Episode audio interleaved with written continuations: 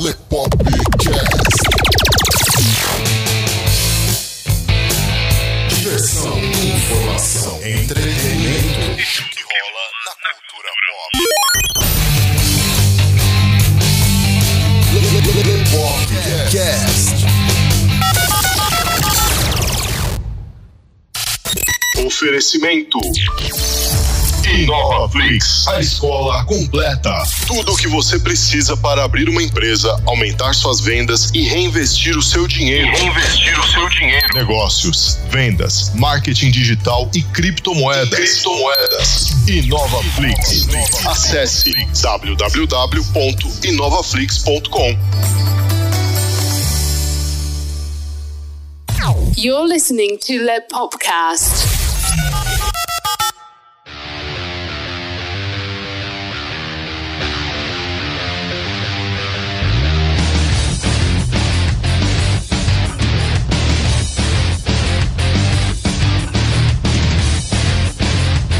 Popcast. Sejam bem-vindos a mais um Lepopcast, galera. Este que vos fala é o Luiz Leonardo Favareto. E o Carlo Barbagalo. Fala aí, Carlão, como é que você tá, mano? Tudo de boa? Tamo indo, né, velho? Quarentenado aqui nessa porra. É, né? Mas Eu já. Fazer o quê, né, velho?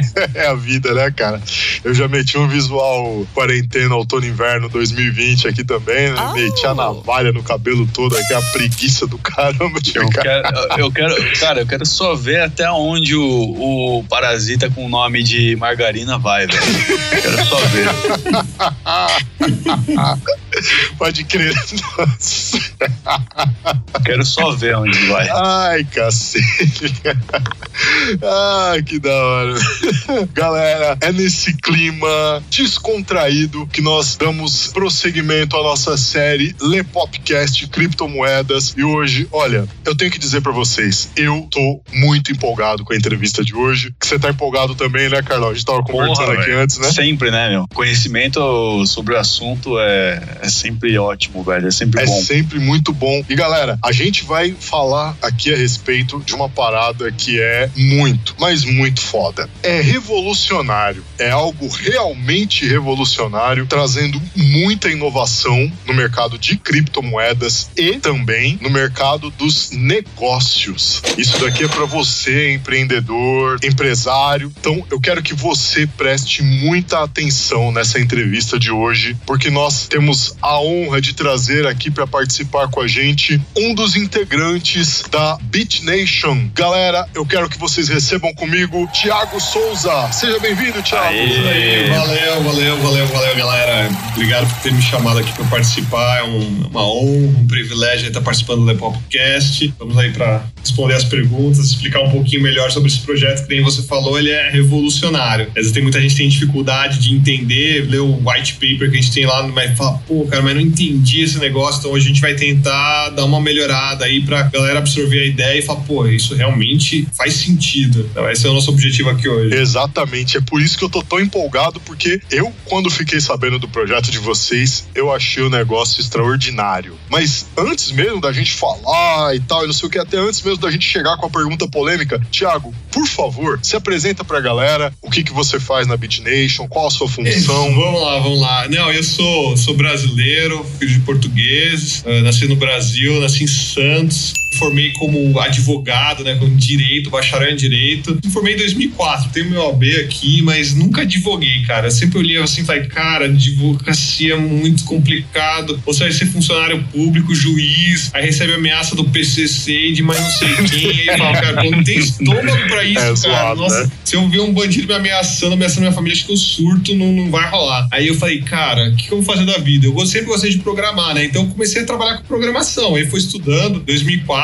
pô, não tinha quase nada, não tinha C Sharp, não existia, .NET não existia. Aí comecei a programar em PHP, algumas coisas básicas, eh, C, C++, comecei algumas coisas e fui trabalhando com sistemas. Fiquei já desde 2004, 2000, vai, 2005, 2006, comecei a trabalhar profissionalmente desenvolvendo sistema. Aí em 2018 eu entrei no BitNation, né? Eu comecei a, a conversar com a Suzane, que era a fundadora, foi a fundadora do BitNation. Eh, A gente vai falar um pouquinho mais sobre ela depois, mas eu comecei a conversar com ela, falou, pô, eu tô precisando de um cara que entenda como esse negócio funciona. O cara que é o CTO da empresa, o cara que é o departamento técnico, o cara tá penando lá e não sabe o que fazer com o projeto, sabe como fazer o projeto acontecer e você parece que você entende, você consegue traduzir o que, que é esse negócio. Fala com ele. Eu falei com ele e falou: Cara, gostei, quero que vocês venham trabalhar com a gente. Eu comecei a trabalhar, fui subindo, né? E hoje, na verdade, anunciando aqui, né? Eu falei que ia falar isso no Pule Popcast, né? Pela primeira vez, está anunciando que eu tô assumindo como CEO mesmo da empresa. E hoje a Suzane, ela, que era fundadora, antiga é, CEO, ela tá deixando a administração e eu tô assumindo a parte administrativa do BitNation como CEO, implementando novos projetos dentro da empresa, né? Da startup. Oh, então isso é uma informação exclusiva. Exclusiva Lepopcast. Aí, ó, galera, olha Aí, só, olha mano. só, galera. Você ouviu primeiro aqui com a gente. Nós estamos entrevistando o CEO da BitNation. Então tá? ficando importante, hein, velho? Sentiu, é, sentiu o Hadouken, né? então, então, já aproveitando esse clima aqui, hora da pergunta polêmica.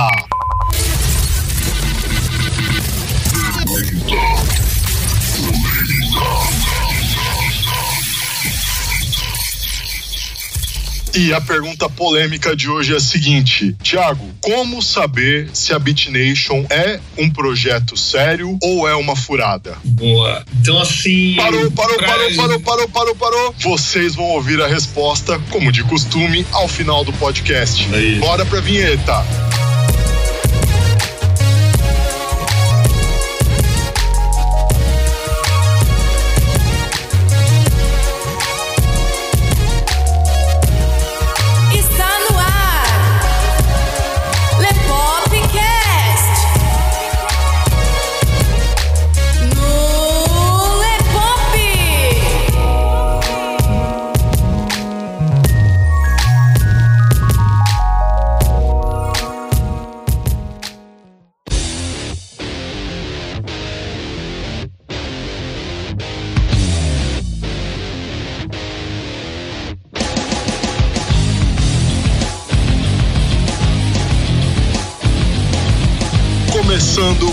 Um Lepopcast, galera. Carlos e eu hoje conversando com o Thiago Souza, CEO da BitNation. Vocês conferem essa entrevista espetacular logo depois dos avisos.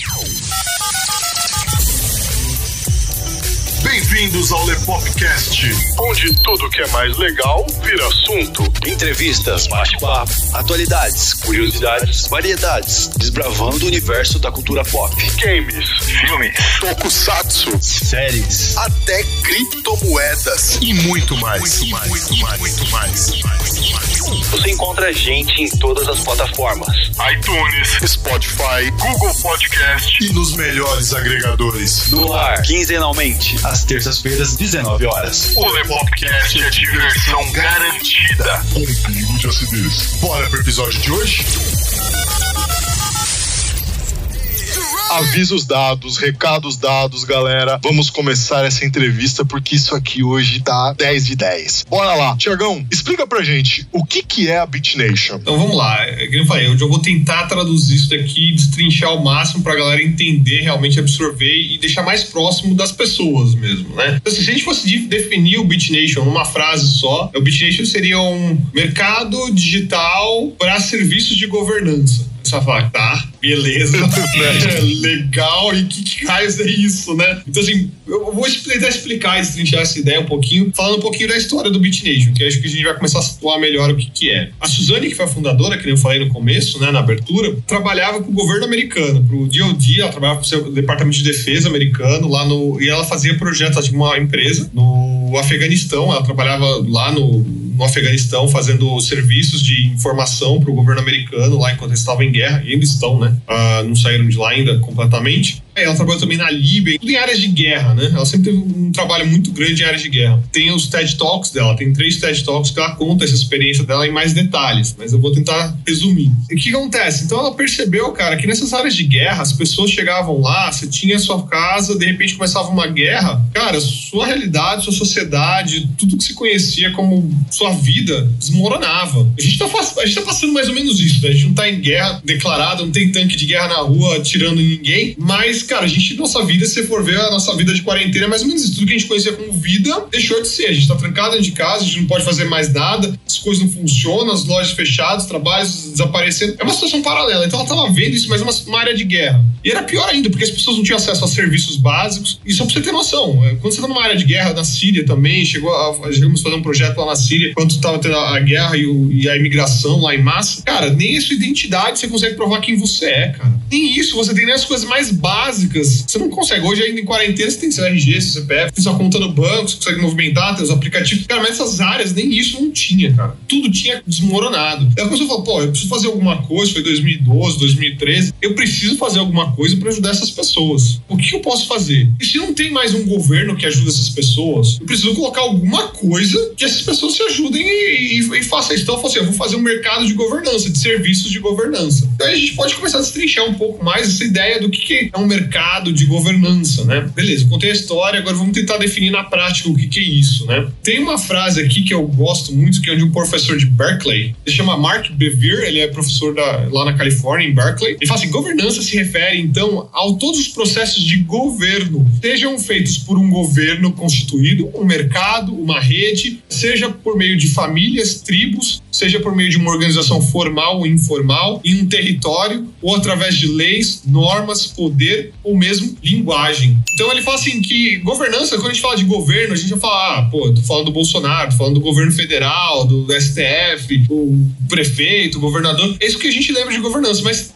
tudo na sua vida é governança. É basicamente uma organização, um processo de organização de você reger a sua vida. Por exemplo, se alguém matar alguém, quem que vai resolver? Tem a polícia, tem a justiça. Tá, beleza, a gente tá falando um nível bem alto. Agora, por exemplo, você tem os seus amigos. Você tem um amigo lá que tá enchendo o saco da galera, tá dando mancada, traiu o outro, fez umas palhaçadas lá. O que, que você faz com esse cara? Cara, tchau, a gente não te chama mais pra sair com nós, pro churrasco. Isso é governança, cara. Se você tomou uma decisão, a sua galera falou, cara, a gente vai excluir esse cara porque não dá mais, o cara já era, entendeu? Só mancada. Então, tudo na sua vida envolve governança, é você saber como você gerir a sua própria vida. Então, basicamente, a gente pode traduzir, tem uma frase que a gente gosta muito de usar dentro do Beat Nation, é uma outra forma de se definir, né? Talvez de uma forma mais popular, é você é, fazer a sua vida do seu jeito. Porque hoje, quando a gente nasce, a gente tem a nossa família, os seus pais impõem um monte de regra em cima de você, e, e às vezes você é levado para um monte de lei, para um monte de coisa, e, e, a sua vida vai tomando um rumo que nem era o que você queria. Então o que a gente quer, pode até usar uma palavra que a galera adora, pessoal de esquerda, mais progressista gosta, que é empoderamento. A gente quer empoderar as pessoas, dar poder na mão das pessoas com relação à vida delas, para que elas consigam organizar a vida delas da maneira que elas querem. Qual o principal objetivo da BitNation? A descrição do BitNation seria fazer você organizar sua vida do seu jeito.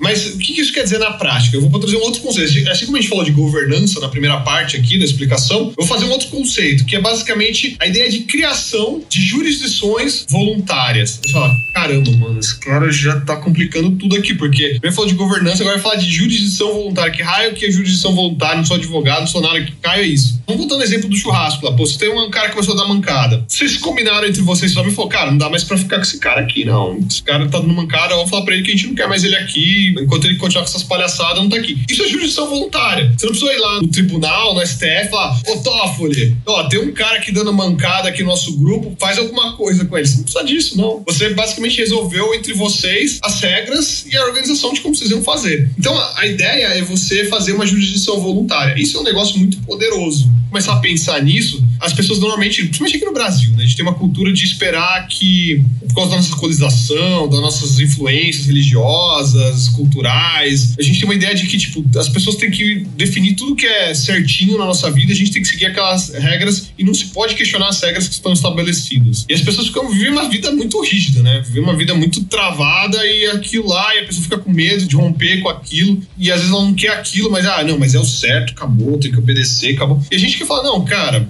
você pode organizar sua vida, a gente não precisa, não precisa ficar preso nessas amarras, você pode realmente se libertar e criar um jeito de você se estruturar de uma maneira melhor. Você quer falar o maior exemplo de jurisdição voluntária? É a blockchain. Blockchain é o maior exemplo que a gente tem de uma jurisdição voluntária. Que que é? Então, que é? se for traduzir, vamos traduzir qualquer blockchain que você tiver, Bitcoin, Ethereum, Lisk, EOS, uh, qualquer um que você pegar, e sempre tem um mecanismo de consenso. Então, toda blockchain tem uma regra interna que funciona e todo mundo que é um nodo que valida essa blockchain os blocos, minera, né? São os mineradores, eles entram num consenso do que eles vão fazer. E, e ninguém é obrigado. Então, por exemplo, se você tem um, um nodo de Ethereum, você fala, pô, não concordo com esse nodo aqui que estão falando aqui, essa galera tá viajando você quiser, ah, vou validar um negócio diferente aqui, vai ser um bloco diferente. Não, não concordo que os caras estão validando esse bloco. Não vai aparecer a polícia do blockchain com uma pistola na sua cabeça para falar, não, você tem que validar o blockchain do jeito que a gente está falando. Não. É um mecanismo de jurisdição voluntária. Basicamente, todo mundo tem uma regra e todo mundo segue ou não segue. Se você não quer seguir, joia, amigão. Você, ninguém tá te obrigando a seguir, mas se você não quer seguir, cara, faz o teu aí que a gente faz o nosso aqui. Beleza, não quer concordar? É o fork, né? O pessoal falar que é o fork, né? Vamos mudar as regras? Vamos. Ah, mas tem uma galera aqui que não tá concordando. Beleza. Então faz um fork, vocês continuam do jeito que vocês acham que é legal, a gente continua aqui do jeito que a gente acha que é legal e a gente pode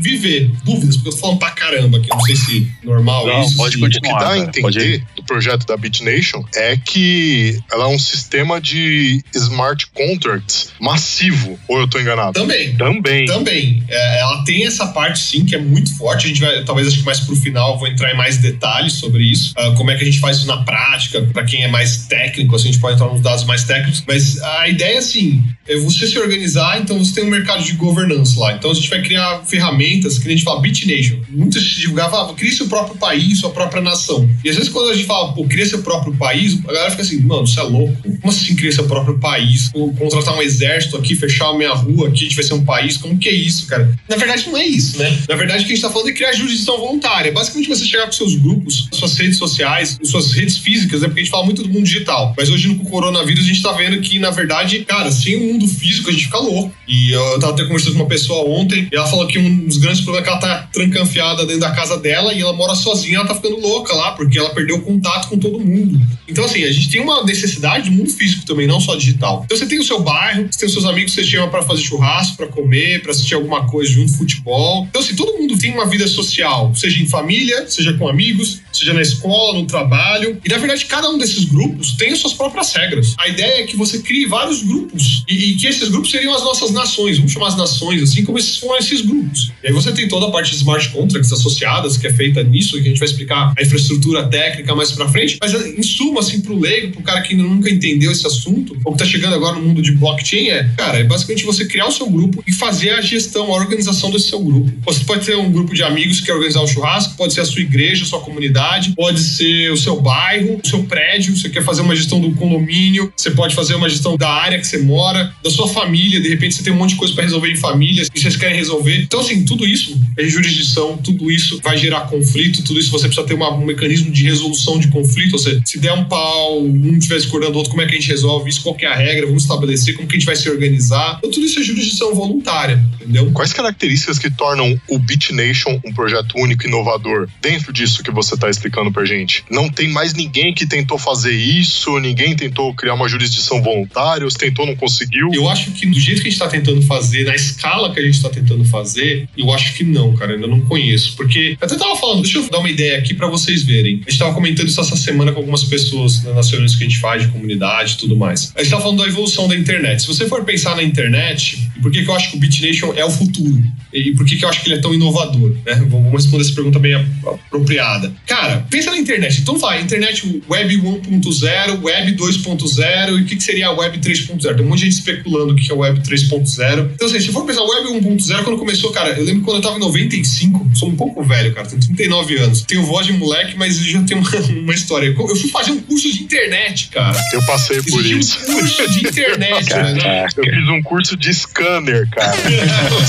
Puta, velho. É, tinha um curso de internet, o cara te ensinar. Eu lembro até hoje, só tinham 200 mil vagas pra você usar a internet. Então só tinha 200 mil pessoas registradas no Brasil inteiro. Era uma internet super lenta. Eu lembro que o professor chegou na aula e falou: Não, vou mostrar pra vocês uma foto das pirâmides do Egito. Cara, sem brincadeira, ele ficou 15 minutos procurando uma foto de uma pirâmide. Hoje você entra lá no Google, você põe foto pirâmide aparece. Cara, naquela época não existia Google. É, você tinha Yahoo, você tinha AutoVista, você tinha índices de diretórios, era uma coisa maluca. E aí você começou a surgir essa web 1.0, que foi a padronização, né? Não tinha padrão, aí surgiram as ferramentas de pesquisa, pesquisa, surgiram os portais, a UOL, UOL, Terra, todos os portais. E aí foi tendo, assim, os jornais, as mídias começaram a ficar nas mídias digitais, começou a ter o e-mail, a comunicação aumentou entre as pessoas. Antes você tinha que esperar o jornal do Jornal Nacional oito horas para saber o que tinha acontecido durante o dia. Agora você entrava na internet, duas horas da tarde, você sabia tudo que tinha acontecido, chegava no Jornal Nacional, era tudo notícia desatualizada, como ainda é hoje. Então as coisas começaram a ficar mais rápido. Então essa foi a internet 1.0, né? Foi uma revolução na comunicação das pessoas, né? Foi uma aproximação, e-mail, é,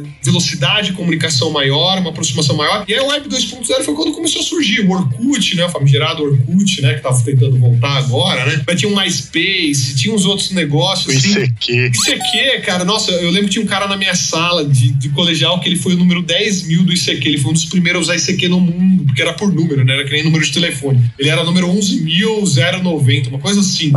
Era novaço. E aí você tinha essas ferramentas, né? Eu até conheci minha esposa, né? Chamei ela pra sair, foi no, no ICQ. Foi Olha só. MSN, né? Acho que era MSN. Conheci ela pessoalmente, peguei o e-mail dela e chamei ela pra sair depois conversando por MSN, que não era comum naquela época, né? Mas enfim, não tinha smartphone, né? Mas voltando, a gente começou a ter interação social e começou a ter as mídias sociais. Pô, você tinha um grupo lá, aí você entrava no Orkut, aí você tinha os seus amigos, você adicionando, aí você fazia os posts. E é mais ou menos a situação que a gente tá vendo hoje. Você tem Instagram, você tem WhatsApp, você tem um monte de coisa. Os grupos da família que enche o saco, você não aguenta mais. Os 50 mil notificações lá que você não sabe nem o que fazer com isso. Então, na verdade, o que você tá vendo é agora é as mídias sociais. Esse é o Web 2.0. E o que eu acho que o BitNation faz diferente? Eu acho que ele é o próximo estágio de evolução. Porque primeiro a gente se comunicou mais rápido, depois se organizou em grupos. Só que hoje, se você for ver, praticamente não existe governança no meio digital. Cacete, cara, que bagulho muito foda, velho. Que é justamente a próxima estágio de evolução. Eu acho que assim, criamos a, a sociedade digital, mas a gente não criou ferramenta para organizar essa sociedade digital. E aí você vê spam, troll, bullying, tudo isso, cara, é só sintoma de fe- ausência de governança. Então o cara começa a spamar e não tá escrito nada. Na verdade, você pode fazer um report, aí vai ter um cara lá na China que vai ver se o cara fez ou não, aí bane. Aí o cara, o outro cara um dia escreveu: Ah, eu só gosto de comer banana com colher. Aí o cara foi banido porque falou colher no Twitter, porque falaram que isso era discriminação contra o feminismo. Tipo, não tinha nada a ver com nada. Agora que E você falou, puta, abriu um leque aqui, velho. Porra, toda essa treta que acontece no, no YouTube hoje em dia, né? De, ah, não, vale a lei dos Estados Unidos. Não, mas aqui não vale. Não, aqui vale a primeira emenda, mas não vale a quinta, vale a segunda. Cacete, cara. A zona ia acabar, né, velho? Caramba, mano. Que espetacular, cara. Desculpa até te interromper. Volta aí no raciocínio, perdão. eu falo demais. Se deixar, cara, só eu vou falar nesse podcast. Então, assim, é, bom ele dar umas paradas, vocês me pararem, senão não param, cara. Esse Então- lance que você falou, eu não tinha percebido isso, cara. Eu fui, eu, eu li o white paper de vocês, li o site, a porra toda, tal, não sei o quê. Eu não peguei esse feeling, velho. Caramba, que Agora espetacular, eu vou cara. voltar com a primeira parte, com a parte anterior que eu tava falando. Agora você vai entender. Pô, é a gente se organizar a nossa sociedade, os nossos grupos digital. Eu não sei né, se a vida de vocês é igual a minha, mas, cara, toda semana tem alguém saindo de grupo da família porque brigou com alguém. Sim. Ah, é. que mais velho. Então, assim, tem treta de família, é a família brigando com a, com a outra, é, é- é gente brigando no Twitter. E assim, você precisa de ferramenta, cara. Como você vai organizar isso? E a gente só tá falando isso de, de comunicação. Mas, cara, é muito mais que isso. Qual o perfil de pessoa que o projeto se destina? E quem procura o projeto tem algum objetivo? Cara, se você integra um grupo de WhatsApp, um grupo de Facebook, o BitNation se destina a você. Eu gosto de brincar assim, porque assim, a gente tá falando de Web 3.0. É que nem Facebook, cara. Quando o Facebook surgiu, ele englobou muita coisa dentro dele. Ele acabou trazendo todas as mídias sociais e acabou reinando como porque ele era o rei das mídias sociais, né? Acabou se firmando como a plataforma disso. Então, o BitNation hoje se destina a todo mundo que vive em sociedade. Então, se você é um ermita, tava vendo matéria, tem um cara lá que tava dando na Itália porque ele mora sozinho há 30 anos numa ilha. Não sei se vocês viram essa notícia. Então ele é um ermita lá, ele tem uma ilha que ele comprou que é dele lá na Itália e só ele tem acesso à ilha. Ele falou que tava dando risada porque tava vendo todo mundo morrendo de coronavírus e ele falou: aqui não vai chegar porque só eu moro. Então, assim, se você mora isolado numa ilha deserta, o BitNation não é pra você. Se você já não mora numa ilha deserta ou no meio da Amazônia sozinho, ou num lugar que não tem acesso a nenhuma tecnologia, sei lá, no meio dos índios que ainda não foram nem integrados lá, que só filmaram de helicóptero, se você não tá nessa situação, você- o BitNation é pra você.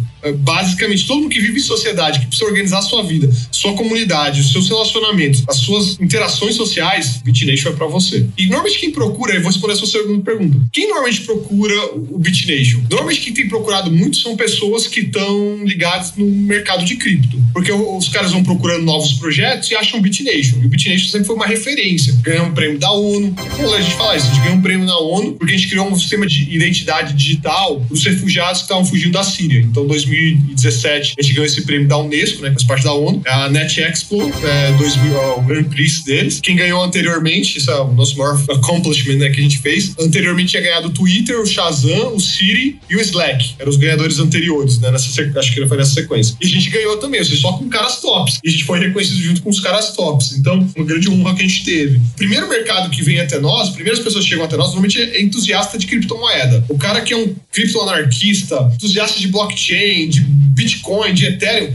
o cara vem até a gente e fala, pô, quero conhecer esse projeto. E falaram que o negócio é revolucionário. Esse é o cara que chega normalmente em primeiro lugar. Tem muito libertário, muito anarquista, anarquista de esquerda, de direita, anarcocapitalista, é, comunista, muita gente chegando assim que está procurando uma solução para a vida deles. Também acabam chegando bastante, se juntando uh, no projeto. Mas o que eu quero fazer aqui como CEO, eu quero dar uma direção, porque que eles estão vendo? Cara, isso aqui serve para todo mundo. Isso aqui vai resolver o problema de muita gente. Então não quero ficar focado num nicho, entendeu? Claro, esse é o nosso primeiro público, é o cara que chega, porque o cara vem sozinho, porque ele, pô, quero conhecer mais, mas o foco é, é abranger de maneira todo mundo. A ideia é que todo mundo use o BitNation e que daqui, sei lá, 10 anos a gente use o BitNation que nem hoje você usa o WhatsApp, entendeu? Todo mundo usa o WhatsApp, todo mundo vai usar o BitNation no lugar.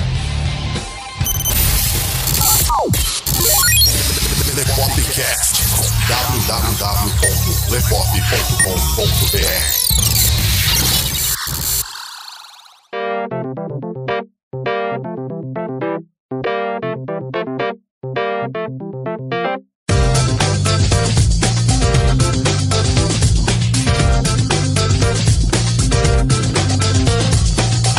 Boom. Segundo bloco, galera. Olha, eu sei que você tá ouvindo esse episódio agora e você tá de queixo caído. Eu sei, eu sei porque eu li o white paper e eu não tinha me ligado no que o Thiago tá falando, lendo o white paper, e eu tenho uma boa interpretação de texto.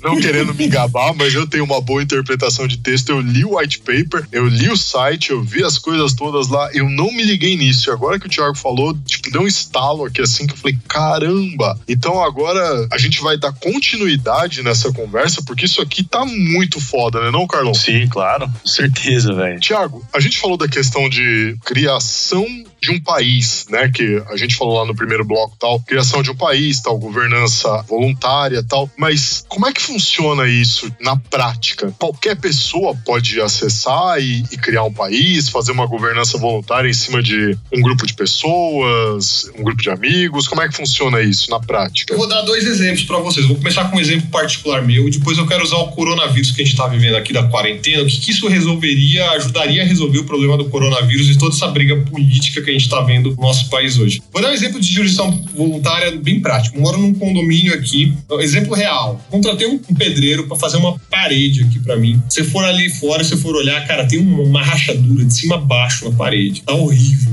E o cara, meu, zoado, zoado, zoado pra caramba. Só que assim, eu sou advogado, tenho um AB. Eu vou te falar, cara, processar ele na justiça vai me dar tanto trabalho em termos de horas gastas, dinheiro gasto, e não compensa consertar isso daí na justiça. Eu tenho direito, é meu direito. Eu fiz um contrato com ele, foi um contrato de boca, a gente não assinou nada, porque era tudo amigo, conhecido e tal. Vai dar um trabalho para provar, é horas de audiência, indo em fórum, vendo por recurso. Eu sou advogado, cara. Eu, como advogado, digo, cara, para mim não compensa. Imagina para outras pessoas que nem são advogados. É muito complicado. Agora vamos falar, tá, e se tiver sistema de governança aqui? Deixa eu dar um exemplo. Imagina o seguinte: que é jurisdição voluntária? A gente tá falando de blockchain. Lembra sempre da blockchain que a gente falou no último bloco? Lembra do fork que a gente falou?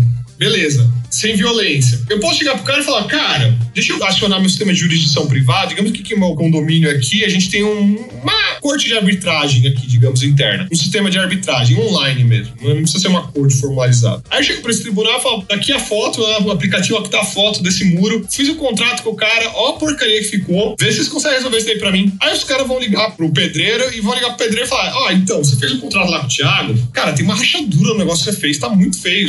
Vamos lá resolver? Bora lá resolver resolver, primeira coisa o cara fala: não, pô, verdade, pô, não sabia que tinha rachado, deixa eu ir lá, vou resolver. Composição voluntária. O cara foi lá, se resolvemos, conversamos e tá tudo certo, o cara vai resolver. Ótimo. Agora vamos imaginar a, situação que o cara. Ah, e se o cara não quiser? O cara pode chegar e falar assim: quem são vocês que estão me ligando? Um tribunal de arbitragem aqui do condomínio. Que? Vocês são oficial, vocês são do governo? Não, mas vocês tribunal aqui do tribunal. Ah, então manda o cara procurar o direito dele justiça. Pode mandar o cara pra justiça. Beleza, cara. Grande campeão. Aí o cara vai chegar aqui no meu vizinho e o vizinho vai olhar, agora que tiver e falar: pô, tô vendo aqui que tem uma notificação que você não, não concordou aqui com a, com a, decisão. Teve um vizinho aqui meu, um cara que mora aqui do lado, que o cara falou que te acionou lá e você não quis resolver o problema. Pô, não vou te contratar, não, cara tô fora. Tá, tá anotando aqui que você tá com um score baixo, uma reputação baixa, e ainda tem uma notificação dizendo que você não quer resolver, você não quer ser amigo da galera aqui e, se acertar com a galera, você quer confrontar a galera. Então, não vou te contratar. Então o cara pode chegar e falar, pô, tá, beleza, tá, seu condomínio, que se dane seu condomínio, eu não quero mais prestar serviço do seu condomínio. Ah, vou no condomínio do lado, tem um monte de condomínio aqui, vou prestar serviço em outros condomínios. Só que a gente vai no outro condomínio, e o condomínio lá também tem uma jurisdição privada, uma organização privada do condomínio deles. O síndico, tem tudo lá, a galera que se organiza, faz churrasco, organiza as festas e tudo mais. E também tem um sistema de arbitragem lá, uma jurisdição lá. E aí eles conversam com a nossa arbitragem dentro do sistema e falam: vamos respeitar a decisão do outro? Ah, vamos. Beleza. Então, se o cara não quiser respeitar aqui, ah, beleza. A gente tem as nossas regras, cada um tem suas próprias regras, mas aí o cara vai lá, vai bater lá no outro condomínio e o cara fala: ih, ó, você não tá respeitando as regras aqui, não vou te contratar, não. Você score aqui tá baixo pra caramba, tá zero aqui e tá marcando que você alerta aqui pra não te contratar. Não quero. Aí o que, que você acaba fazendo? Você não precisa colocar uma arma na cabeça do cara e falar, mano, conserta lá. Não, você faz o isolamento social. É, é, aquela ideia do blockchain. Você não quer fazer o que a gente concordou? Beleza, campeão, mas aqui você não volta mais. Você quer fazer a sua própria mineração do bloco do jeito que você quer? Faz. Beleza, quer ver a vida do seu jeito? Viva! Só que você não vai ver a vida porque o nosso jeito não, é, não combina com o seu jeito. Então, o que a gente chama ostracismo, né? Na Grécia Antiga tinha o famoso ostracismo. A maior pena que tava lá não era pena de morte, era o ostracismo. E era engraçado porque, se for olhar a história, uma vez por ano eles, eles elegiam a pessoa mais chata ou a pessoa mais irritante de Atenas e ostracizavam essa pessoa. Estimulavam as pessoas serem legais.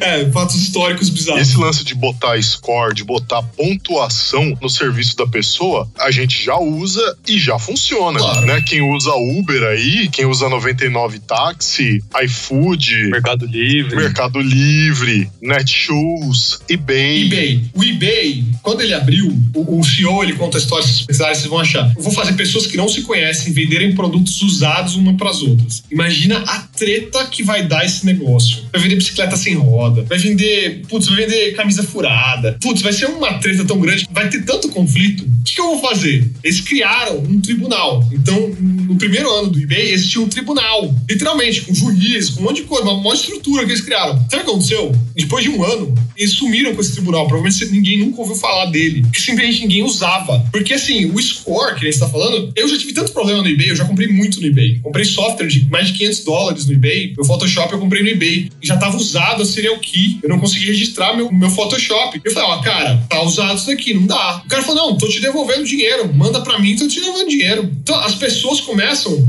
a se organizar sozinhas por causa do score, cara. O score e uma ferramenta de, de ostracização, entendeu? E o score vai, vai te levando a isso. Pô, se você não quis se comportar bem dentro da, das regras da sociedade, do grupo, você vai sendo colocado de lado. É, é que nem aquele seu amigo do churrasco. O cara começa a dar mancada, começa a zoar, a zoar com as meninas do grupo. Aí você fala, pô, próximo churrasco, eu não vem não.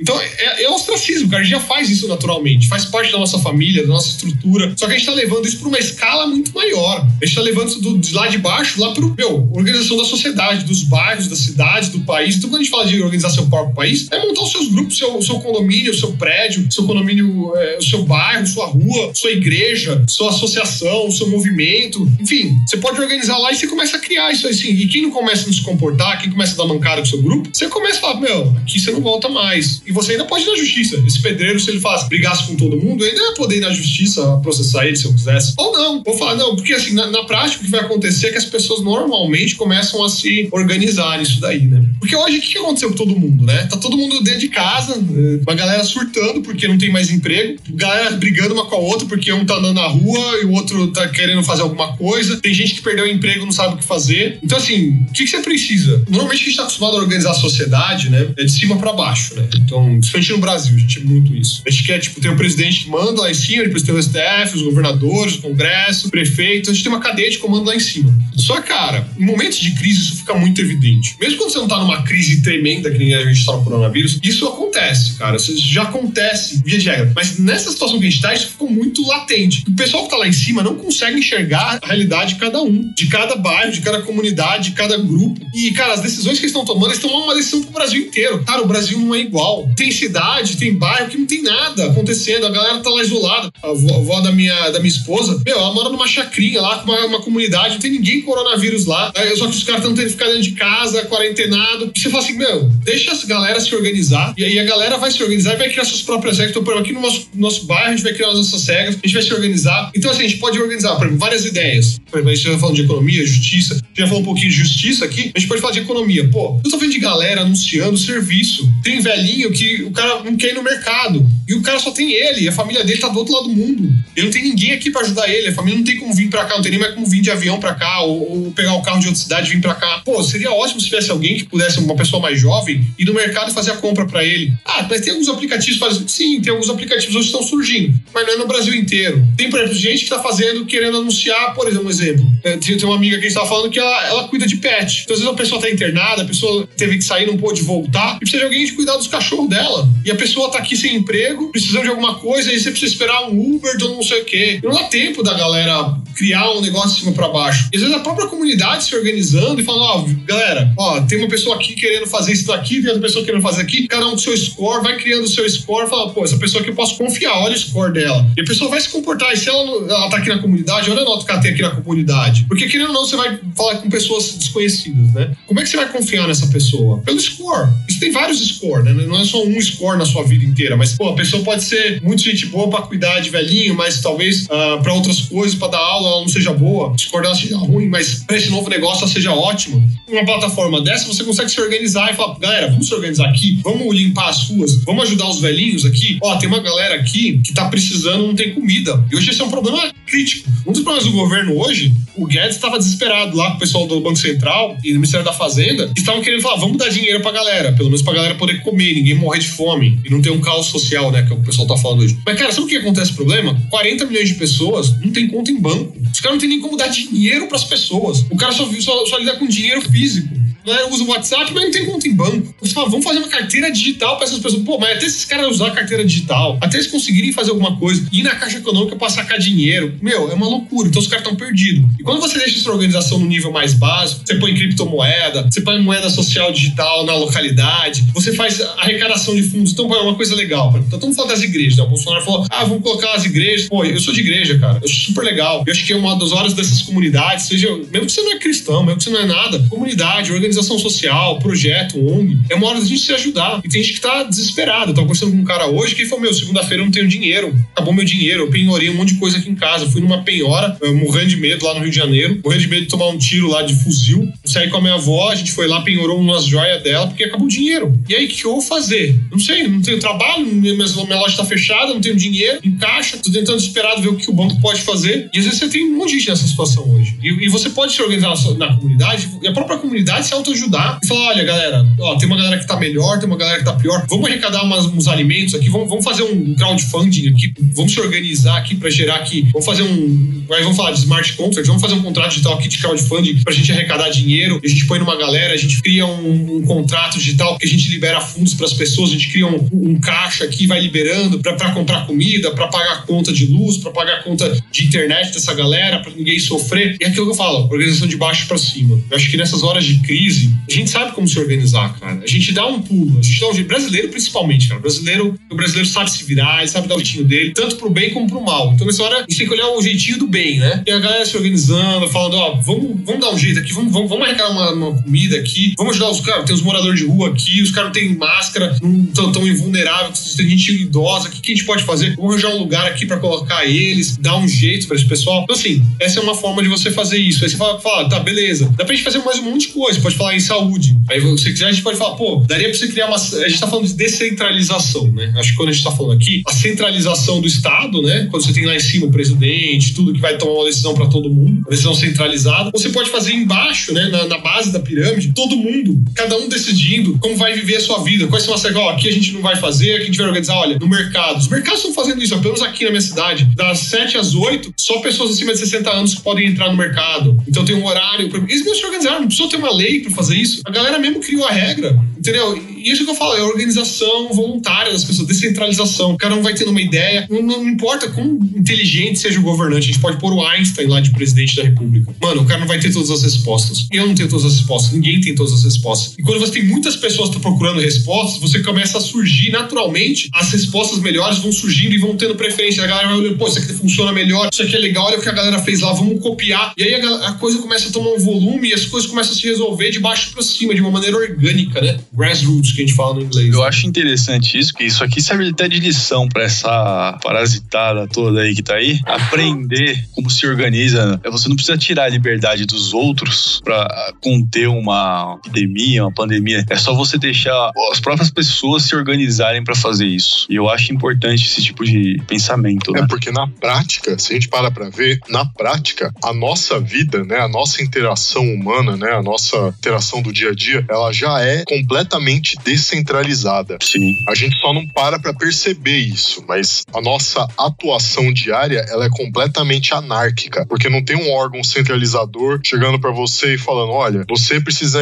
mandar o seu filho é, escovar os dentes desse jeito, senão você toma uma multa. Não existe isso. Você precisa é, lavar o seu cabelo desse jeito, senão toma uma multa. Você tem que andar na rua exatamente desse jeito, começando com passo tal, depois passo tal, senão multa. Tipo, não existe isso, né? A gente só não para para pensar que dá para pegar essa forma descentralizada e tornar ela algo que a gente consiga acordar entre mais pessoas, mantendo aquilo descentralizado. Exato. É isso que eu achei espetacular no projeto, cara. Com certeza. Indo pra, pra próxima pergunta aqui, como é na vez do Carlos fazer a pergunta aqui.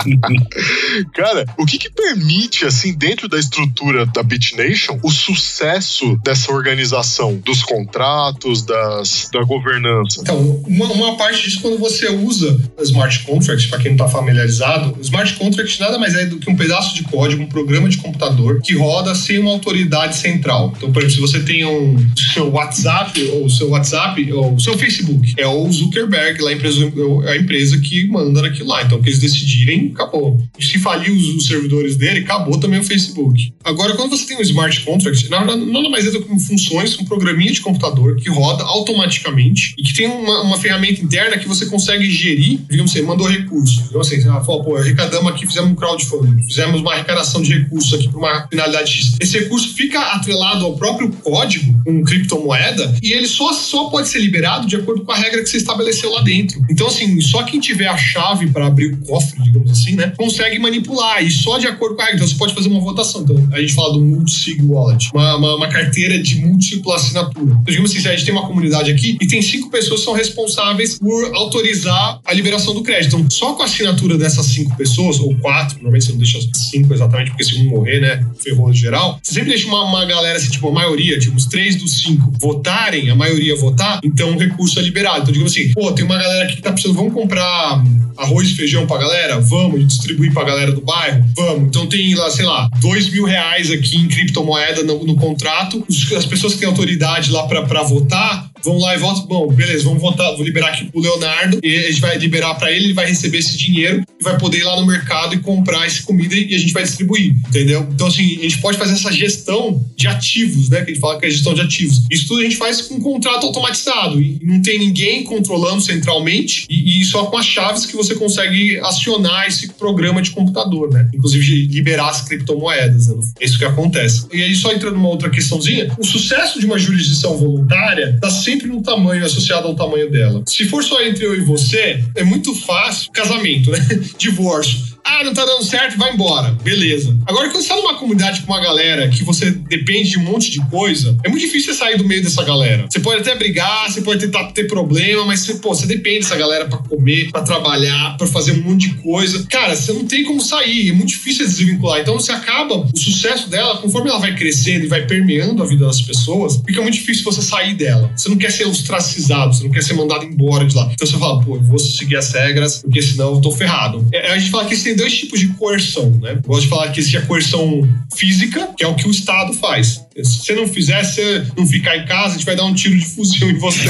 Na Índia, os caras estão dando porretada, você viu? Eu tava conversando com um cara hoje que ele, ele mora lá em Bangalore, né? Ele é indiano e ele falou, cara, que tá terrível. Ele tá morrendo de medo de sair na rua. E ele tava falando justamente sobre isso, que o pessoal tá dando porrada nas pessoas na rua, tá matando, espancando as pessoas. É, tá. Violência policial tá terrível lá. Então, assim, o que a gente, uma das formas de você convencer a pessoa a fazer o certo é você colocar uma arma na cabeça e falar, faz, senão você vai tomar um tiro. É uma forma de fazer. A outra, coerção social. Coerção social não é violenta. Existem várias definições de coerção social, do Proudhon, tem vários teóricos aí. Eu uso uma outra que é mais libertária, não é essa mais acadêmica, lá, proudhoniana, nada disso. Que é o seguinte, você é o poder da coesão social, é o poder da blockchain, é o poder da jurisdição voluntária. Ó, você quer viver sua vida viva, cara, mas aqui a gente vai te excluir. E aí a exclusão começa a ficar tão forte, o peso dessa exclusão começa a ficar tão forte que você fala, meu, eu não quero ser excluído disso aí. Eu posso querer aqui fazer um fork do Bitcoin. Qual é o poder desse fork desse Bitcoin? Nenhum. Vai ter só eu rodando na minha máquina. Você acha que alguém vai comprar o Bitcoin que eu tô fazendo no meu fork? Não. Por que, que o Bitcoin é tão forte? Porque tem muitas pessoas rodando os nodos de Bitcoin. Então, quanto mais forte for, quanto maior for, mais força ele tem. No Estado, é quanto mais arma você tem, mais forte você é. Na jurisdição voluntária, quanto maior a jurisdição, quanto mais pessoas estão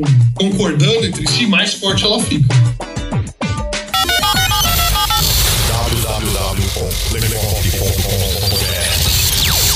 Lepopcast.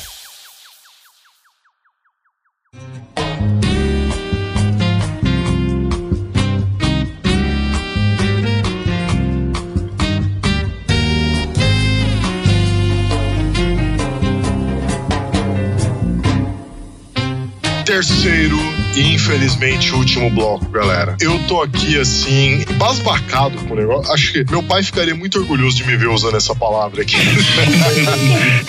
eu tô aqui embasbacado com a conversa aqui, com essa entrevista, porque embora, Carleu, a gente já esteja no meio das criptomoedas e pá, cada vez mais que a gente traz um entrevistado diferente para conversar, é um conhecimento a mais que a gente agrega e eu espero que seja um conhecimento a mais que agregue para vocês. Vocês estão vendo, a gente sempre traz pessoas sérias, são projetos sérios, são assuntos sérios, por mais que tenha uma brincadeira ou outra, mas são sempre assuntos sérios. E uma coisa que a gente quer sempre, sempre, sempre, sempre levar para vocês é informação de qualidade. A gente quer agregar valor para vocês com o conhecimento que a gente traz aqui. E se isso daqui for algo que vocês realmente estão gostando, tal dessa entrevista, a gente pode trazer o Thiago aqui mais vezes para conversar com vocês e tal. Né? Depende de vocês, galera. Tudo depende de vocês, né? É a ação voluntária de vocês. Né? então, bora para esse terceiro bloco, porque tá espetacular isso daqui. Tiago, com essa crise global que se instalou aí, foi possível enxergar o quanto o Estado tá inflado. E a partir daqui, você acha que as pessoas vão passar a procurar soluções que driblem essa burocracia estatal ou que passem a enfraquecer o Estado? Essa crise mundial, né? Acho que é a primeira vez que a gente passa uma crise sanitária mundial que nós estejamos vivos, né? Já aconteceu no passado, mas acho que nessa intensidade que a gente está vendo simultaneamente em todos os lugares é a primeira vez. A gente está vendo como que chega um momento, cara, que não, não tem como uma autoridade central lá em cima resolver as coisas. É muito complexo, é muito variado.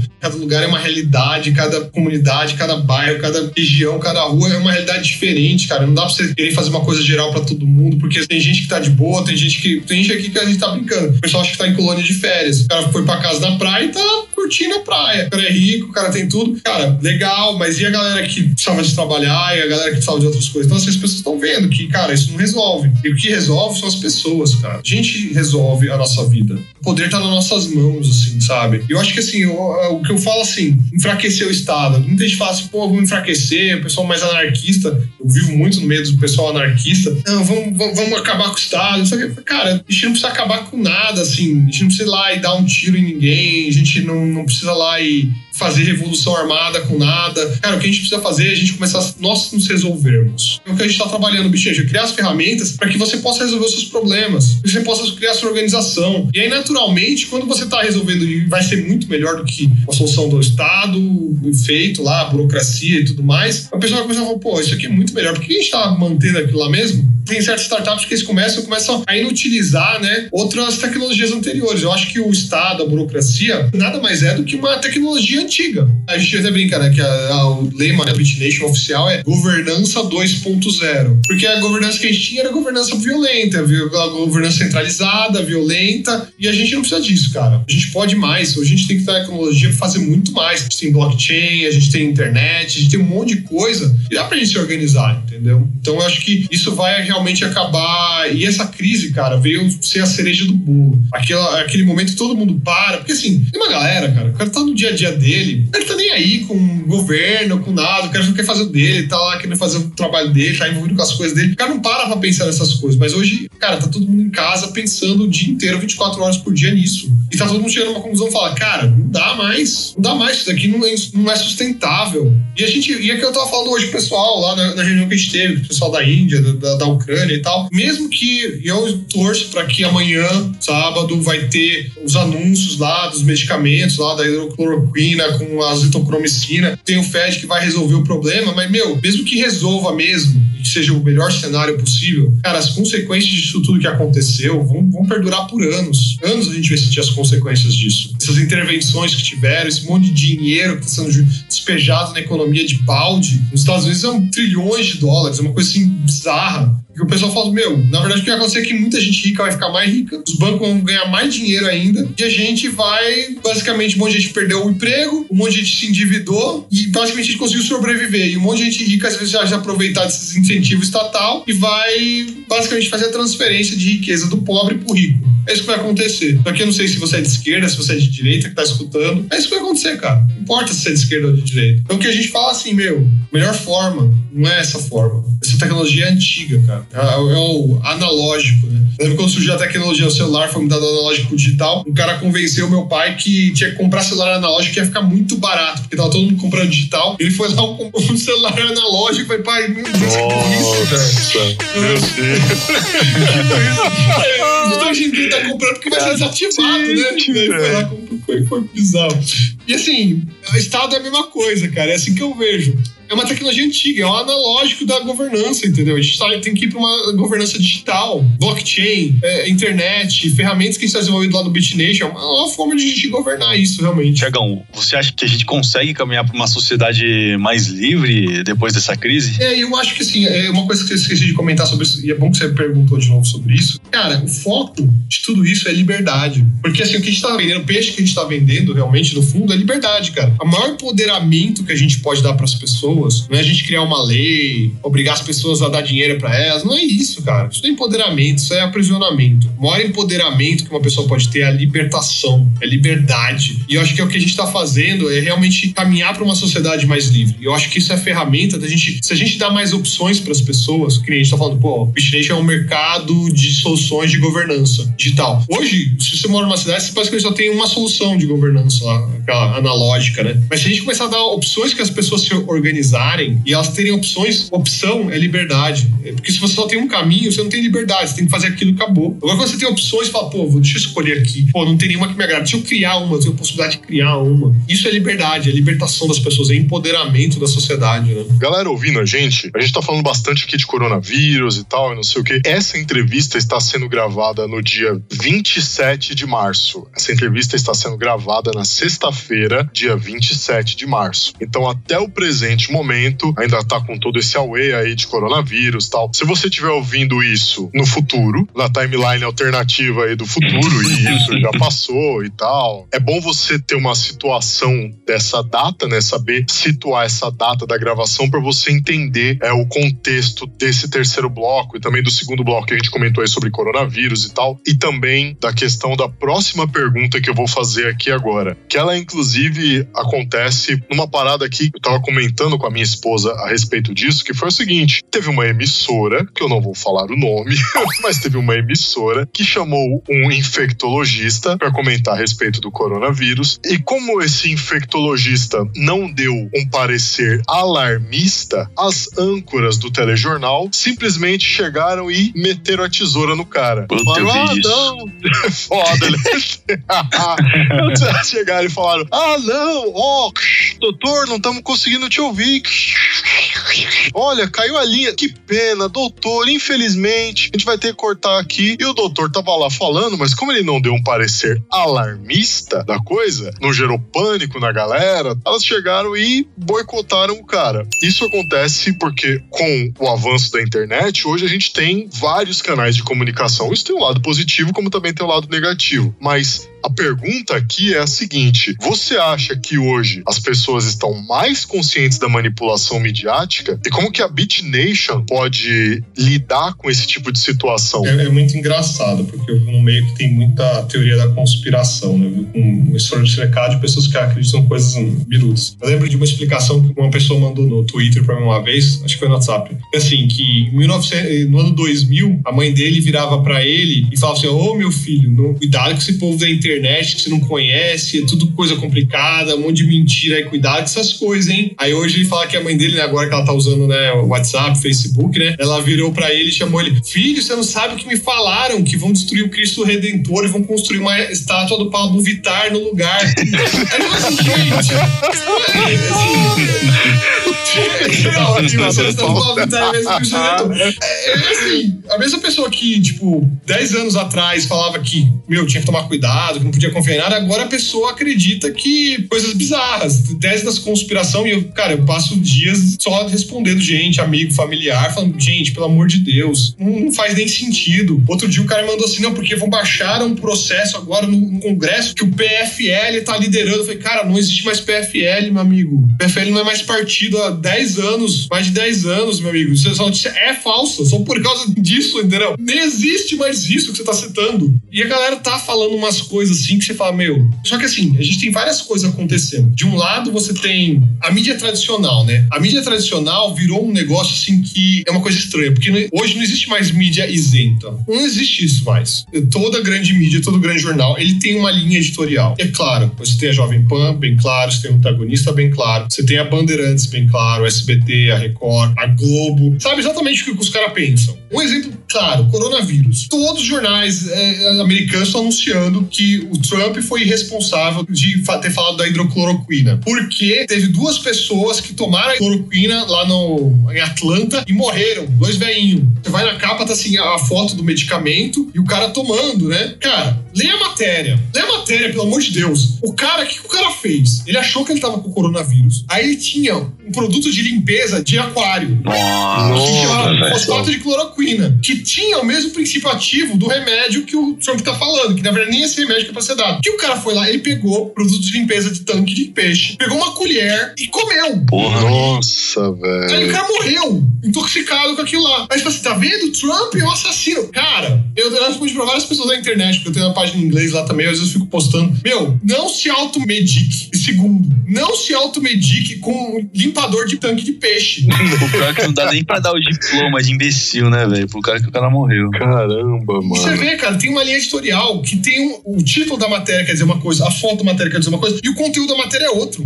E você vê que não é um ou dois que estão fazendo isso, são vários. Então virou uma guerra. E, e, assim, o que tá acontecendo, é, tem, tem várias coisas pra falar disso, né? é bem interessante esse assunto. O que tá acontecendo é que a gente tá percebendo, cara, que existe, tá virando, é, na eleição de 2018, a gente já viu isso, a divisão que teve na sociedade. E hoje lá, lá nos Estados Unidos isso é mais visível, tá chegando aqui no Brasil, que, meu, se você é blue, você não casa com red. E se você é red, você não casa com blue, que é democrata não casa com republicano, republicano não casa com democrata. O republicano não quer morar onde os democratas moram, os democratas não querem morar onde os republicanos moram. Então o que está acontecendo é uma divisão na sociedade que é muito mais além da mídia. A mídia é só um reflexo disso que está acontecendo. Não existe mais hoje o neutro, né?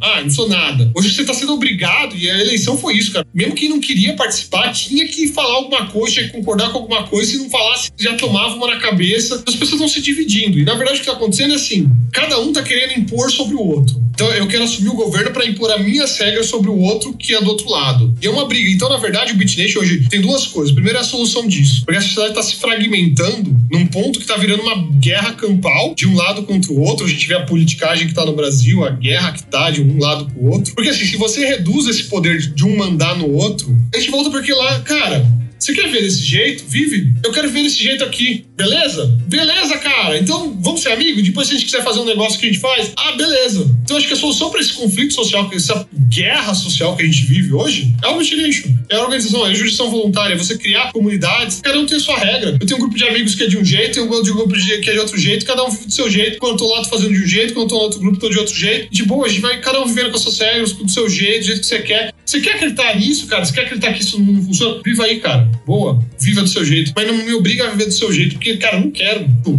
não é legal você impor. E isso é meio fácil das pessoas entenderem, né? Tipo, deixa os caras ver a vida deles, liberdade, né? Agora, voltando pra questão da mídia. Se você tá organizando as coisas do seu jeito, uma das ideias que a gente tem do BitNation é que você crie dentro da sua organização suas próprias ferramentas de, de divulgação, suas próprias mídias. Porque hoje, assim, é descentralizar a comunicação de massa. Hoje tudo é feito numa comunicação que ainda também, você tem um grande jornal, você tem a Veja, o Estadão, a Globo. Mas, pô, eu tenho um jornal aqui da minha cidade, tem um cara que é um locutor aqui na minha cidade e ele, ele tem um programinha dele. Então, quando eu quero saber notícia da cidade, eu vou lá ver ele, cara. É mó legal. Aí ele, ele tem uns, uns patrocínios lá, aí ele consegue o dinheiro dele. E é super bom. O futuro é realmente isso. É você acabar com isso, é você criar os grupos. Então, assim, digamos que tem um grupo que seja muito fanático por teoria da conspiração. Cara, eu vivo rodeado de um monte, uma galera que acredita em umas coisas. Você fala, meu Deus, deixa eles viver, deixa eles fazer o um grupinho dele. Cara, eu não, não quero participar dessas noias. Vocês querem viver? Vocês estão felizes com um chapéu de, de alumínio, de papel alumínio na cabeça? Vocês querem viver? Viva, cara. Joia, meu amigo faz, faz uma comunidade. Quer fazer uma comunidade alternativa lá no meio do mato? Faz, cara. Seja feliz do seu jeito. Eu vou ser aqui do meu jeito, porque eu entendo que isso é tudo loucura que vocês estão falando. Mas acho que, como também vocês acham que o que eu tô fazendo é loucura. Então, cada um viva na sua loucura, se respeite, é trazer um maior respeito, porque assim, quando você tira esse poder da arma,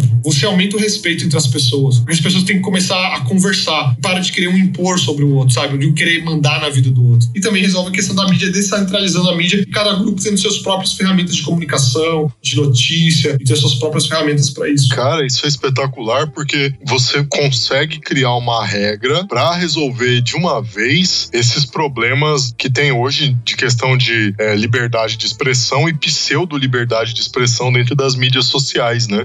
Virou basicamente um, um baita de um tiro no escuro isso daí, né? Porque é completamente arbitrário. Não tem uma regra que seja justa. As mídias, os jornais, as mídias sociais, elas entraram no mundo e as pessoas não estavam preparadas para esse mundo. A mudança foi muito rápida, teve uma transição lenta. Então, assim, o que a gente precisa é que esse hoje virou uma casa da mãe Joana. Caos, no pior sentido. O caos pode ser positivo para criar coisas novas, disruptivas e tal, mas hoje é um caos no mau sentido. Então, assim, o que a gente precisa é organizar a casa. E não é organizar a casa sendo um cara falar, ah, Zuckerberg vai mandar e vai organizar a casa de todo mundo. Não, não é assim, cara. Eu vou organizar a minha casa. Quem organiza a sua casa? Quem arruma a sua cama? Quem, quem organiza o que vai ser feito na sua casa? É você. Isso já é natural. Só que a gente precisa levar isso para uma nova escala, para a sociedade como um todo. Parar de perceber, de, de a gente esperar que tem que vir um santo, um papa, dizer o que a gente tem que fazer e como a gente tem que viver a nossa vida. E a gente escolher o jeito como a gente quer viver. Você quer viver de acordo com o que o papa fala? Viva. Só que você não acredita no papa, então viva do, sem, sem ser do jeito do papa. E cada um respeitando a liberdade dos outros. Respeito.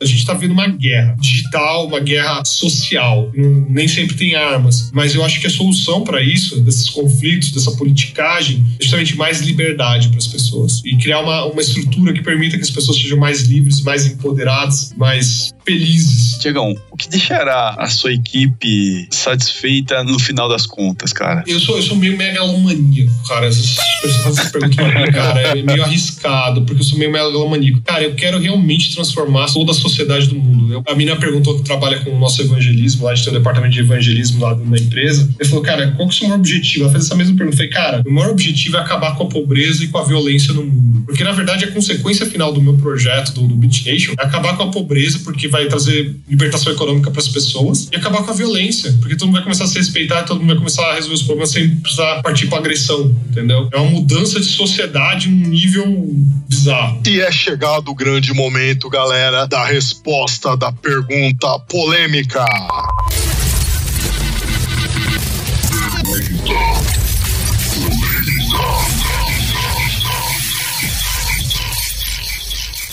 E a pergunta polêmica foi a seguinte: como saber se a Beat Nation é um projeto sério ou é uma furada? Cara, a Beat Nation é um projeto sério, nós temos uma visão séria e nós estamos com uma equipe legal desenvolvendo tudo. Então, assim, o que eu quero é que vocês acompanhem e vejam. Não acreditem no que eu falo, comecem a ver os resultados que a gente vai começar a produzir daqui para frente, os projetos que a gente está fazendo, tudo que a gente está desenvolvendo. Então, assim, vocês já perceberam pelo conversa que a gente teve que a visão é legal, é uma visão inovadora, é uma coisa que todo mundo precisa. A sociedade está precisando e clamando por uma solução dessa. E agora o que a gente precisa é fazer o negócio acontecer. Essa é a minha parte, a minha função. E aqui o que eu posso falar é que vocês têm que ver na prática isso realmente produzindo fruto. Acho que é aí que vocês vão saber que o negócio é sério, que o negócio vai para frente realmente.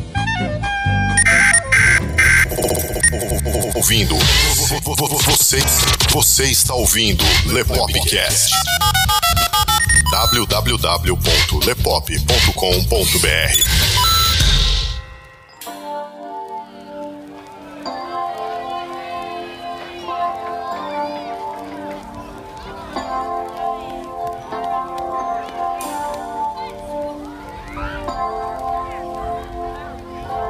Essa entrevista aqui foi espetacular. Tiago, por favor, cara, se a galera quiser saber mais sobre a Beat Nation, as comunidades de vocês, passa as redes sociais de vocês, site, pode passar os endereços pra galera. Se você quiser passar é, seu contato também pro pessoal entrar em contato com você ou com alguém da sua equipe, pode ficar à vontade, por favor. A gente tem, basicamente, vou passar três mídias sociais, quatro, vai, que a gente vai ser os mais fáceis. Primeiro, meu e-mail, vocês podem me mandar e-mail direto, é thiago th, arroba bitnation, B-I-T-N-A T-I-O-N.co.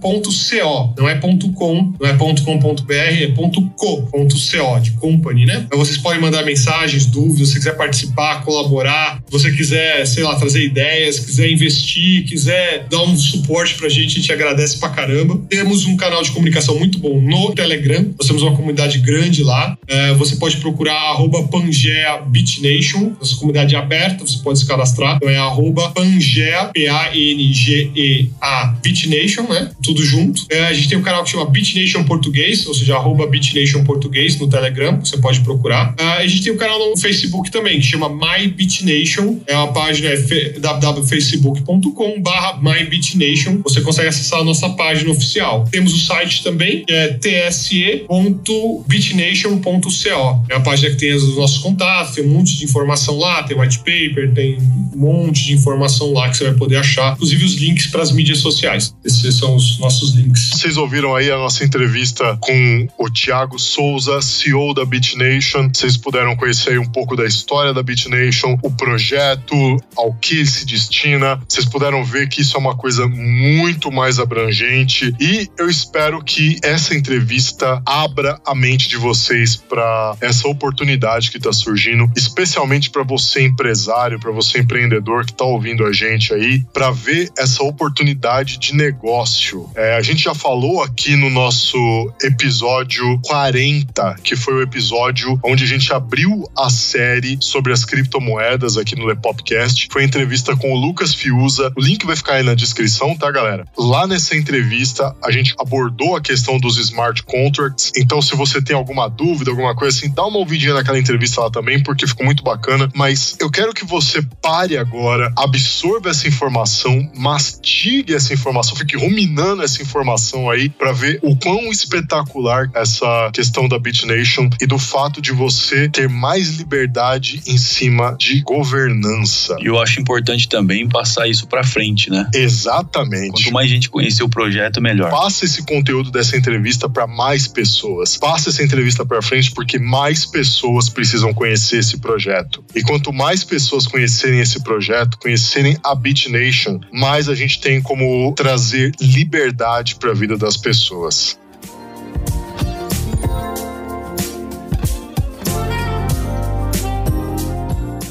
Bom, galera, infelizmente a gente fica por aqui. É claro, vocês sabem que a gente adoraria ficar conversando mais tempo com vocês, trazer mais informação para vocês. E a gente pode sim trazer mais informação para vocês. Só depende de vocês, de como vocês vão reagir a essa entrevista. Que, poxa, de verdade, galera, Carlio, a gente adorou essa entrevista aqui, foi espetacular. Como sempre, pessoal, todos os links citados, tudo direitinho, tá tudo aí na descrição. Então você, ouvinte que tá acompanhando a gente aí pelo iTunes, iTunes, pelo Spotify, pelo Deezer, pelo Anchor, pelo agregador de podcast. Acesse o site, tá? Acesse o site para poder conferir os links, ok? Todos os links de redes sociais estão todos na descrição. E-mail do Thiago, tudo direitinho, tá aí na descrição também para vocês terem acesso. Se tiverem alguma dúvida, se quiserem conversar mais a respeito de negócio, o Thiago é um cara super acessível, um cara super gente boa, tá aí disposto a tirar as dúvidas de vocês. A equipe dele, o pessoal é muito competente, tá aí